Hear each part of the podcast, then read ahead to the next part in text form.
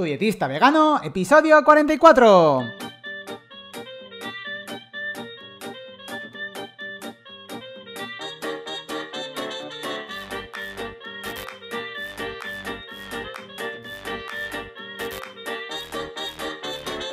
Hola, ¿qué tal? Muy buenas a todas y a todos. Bienvenidas y bienvenidos al podcast de Tu dietista vegano, el podcast en el que yo, Sergio Guayar, voy a comentar conceptos, estrategias, mitos y noticias sobre nutrición y veganismo.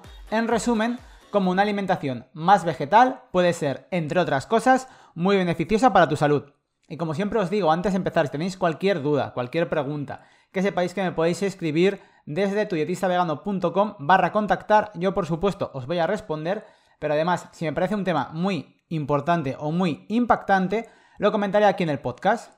También antes de empezar, recordaros que podéis contratar mis servicios desde tudietistavegano.com de Plan Premium, en donde tenemos el grupo de Telegram, donde voy resolviendo dudas, además de dar píldoras de voz, y también tenéis las consultas de nutrición a vuestra disposición. Ahora sí, ya eh, comienzo con el tema de hoy, que quiero comentar, quiero hablar sobre los suplementos nutricionales. Y ojo, que antes de empezar, quiero aclarar que no me voy a, no me voy a referir en concreto en, este capítulo de la vitamina B12, a la cual ya le, dediqué, un capítulo, eh, ya que, bueno, mm, lo que voy a decir es hablar de suplementos y que muchas veces las personas abusan de estos suplementos, pero no, vuelvo a repetir, vuelvo a recordar que las personas vegetarianas deberían suplementarse siempre con vitamina B12. Ahora sí, ya entrando en detalles, bueno, eh, suele haber muchos motivos por los cuales una persona puede decidir tomar suplementos. Eh, algunos de estos motivos pueden ser pues, eh, perder peso o mejorar el estado anímico, fortalecer la musculatura, ingerir más vitaminas o aumentar el rendimiento académico. Y bueno, esto es verdad que es como, como un reclamo que, que se suele hacer eh, para, estos vendedores de suplementos nutricionales. Eh, suele haber pues muchos programas de, dieta, si no son suplementos, son pues sus tipos de alimentos, ¿no? También sus barritas energéticas o sus, mm, proteína en polvo para tomar batidos, etcétera, etcétera. Y bueno, esto está al alcance de, bueno, de todo el mundo realmente. Eh, tenemos suplementos nutricionales en todas partes, en farmacias, en herbolarios, en supermercados. Y eh, uno de los datos que, más me ha llamado la atención es que 7 de cada 10 españoles los compran. Esta es una cifra que sitúa a España como tercer país del mundo más consumidor de estos suplementos después de eh, países como Estados Unidos y Dinamarca. Entonces, claro, 7 de cada 10 españoles toman suplementos o compran suplementos. Vamos, supongo que si los compran es porque los toman. Y lo primero que quiero aclarar es que estos suplementos siempre deberían estar prescritos por un eh, profesional sanitario y que nunca deberían de consumirse eh, bajo un criterio propio. En muchas ocasiones, algunos de estos suplementos no tienen una evidencia científica demostrada. Em, en, todos los ámbitos, quiero decir, en los de perder peso, hay quemar grasas, em, bueno, están pues también algunos como para tema de gimnasio, de, ganar más musculatura o tener mejor rendimiento. Y es verdad que hay algunos suplementos que sí que tienen eh, una, digamos, una demostración científica detrás, pero hay otros que no y se venden como tal. Eh, la cosa es que em, en ocasiones algunos de estos productos pueden resultar incluso dañinos para nuestra salud. Y el problema no está en el producto en sí, ya que su venta está autorizada, sino en su mal uso. Entonces, hay muchísimos eh, bueno, productos a base de, plantas, como es ajo, alcachofa. Bueno, hay, suplementos de espirulina, pero bueno, le dedicaré un, capítulo en concreto a la espirulina. Y bueno, los suplementos, estos suplementos que estoy diciendo, eh, son más consumidos que, los suplementos tradicionales, digamos, que se emplean para, entre comillas, adelgazar. Bueno, estos suplementos em, vitamínicos, 4 eh, de cada 10 eh, consumidores eh, los compran y apuestan bueno, por preparados para el omega 3. Parece ser que hay, hay como un miedo a, no tomar omega 3, a, no ingerir las cantidades adecuadas de omega 3. ya sabéis que he hablado también de omega 3 en el podcast.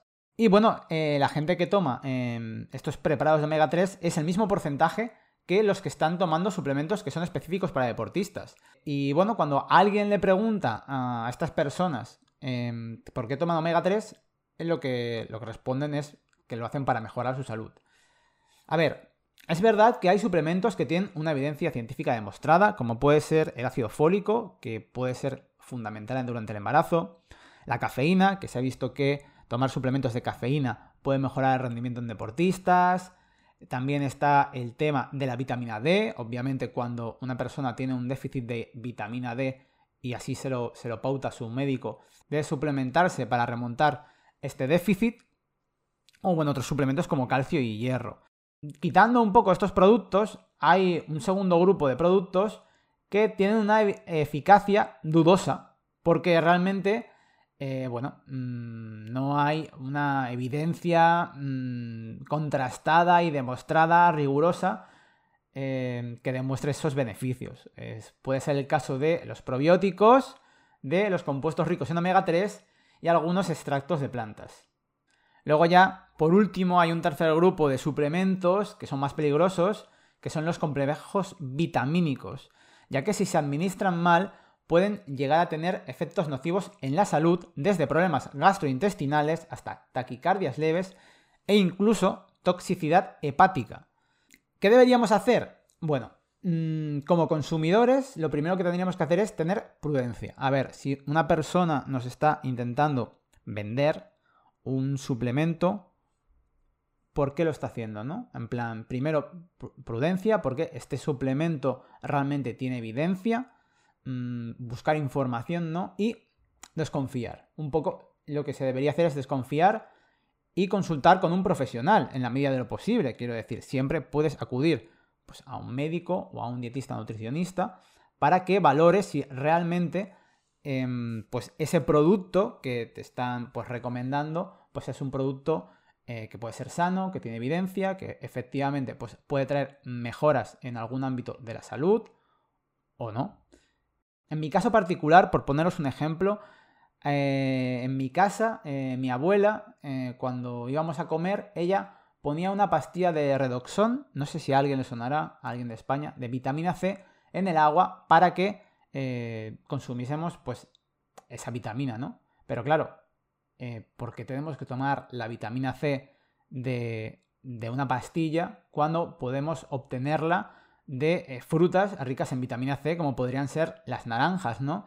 Y es que además de lo que los alimentos, alguna vez he dicho, no, no son solo una vitamina. O sea, por ejemplo, eh, la, naranja no es solo vitamina C, las legumbres no es solo, por ejemplo, proteína, em, tienen minerales, tienen fitonutrientes que nos ayudan, que consumiendo solo una pastilla de, de esa vitamina o de de ese pues, eh, fitonutriente que nos están vendiendo no es lo mismo a ingerir lo que sería el alimento entero. Entonces, no os olvidemos de esto, por favor.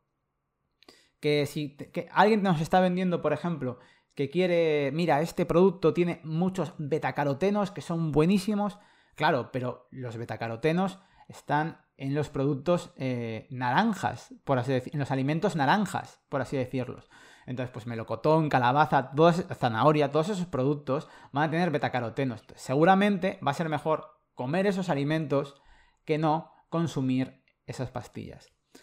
Nada más, la verdad que me parecía un tema interesante. Vuelvo a repetir, aquí no me estoy refiriendo a la B12, que la B12 tiene pues, muchos estudios contrastados y se ve que es necesaria la suplementación en todas las personas vegetarianas, además de las veganas, en las vegetarianas, aunque consuman lácteos y huevos, ya que para conseguir esos requisitos de B12 mm, hay que desbalancear la dieta. Nada más que podéis leer las notas del programa desde tudietistavegano.com barra 44, que muchísimas gracias por escuchar el podcast, por compartirlo, por eh, escucharme desde Spotify, desde Apple Podcast, Evox, YouTube, Google Podcast, Amazon Music, no sé en cuántas partes estoy, desde mi web. Y nada más, que muchas gracias por estar allí al otro lado y que nos veremos, nos escucharemos en el próximo episodio. Adiós.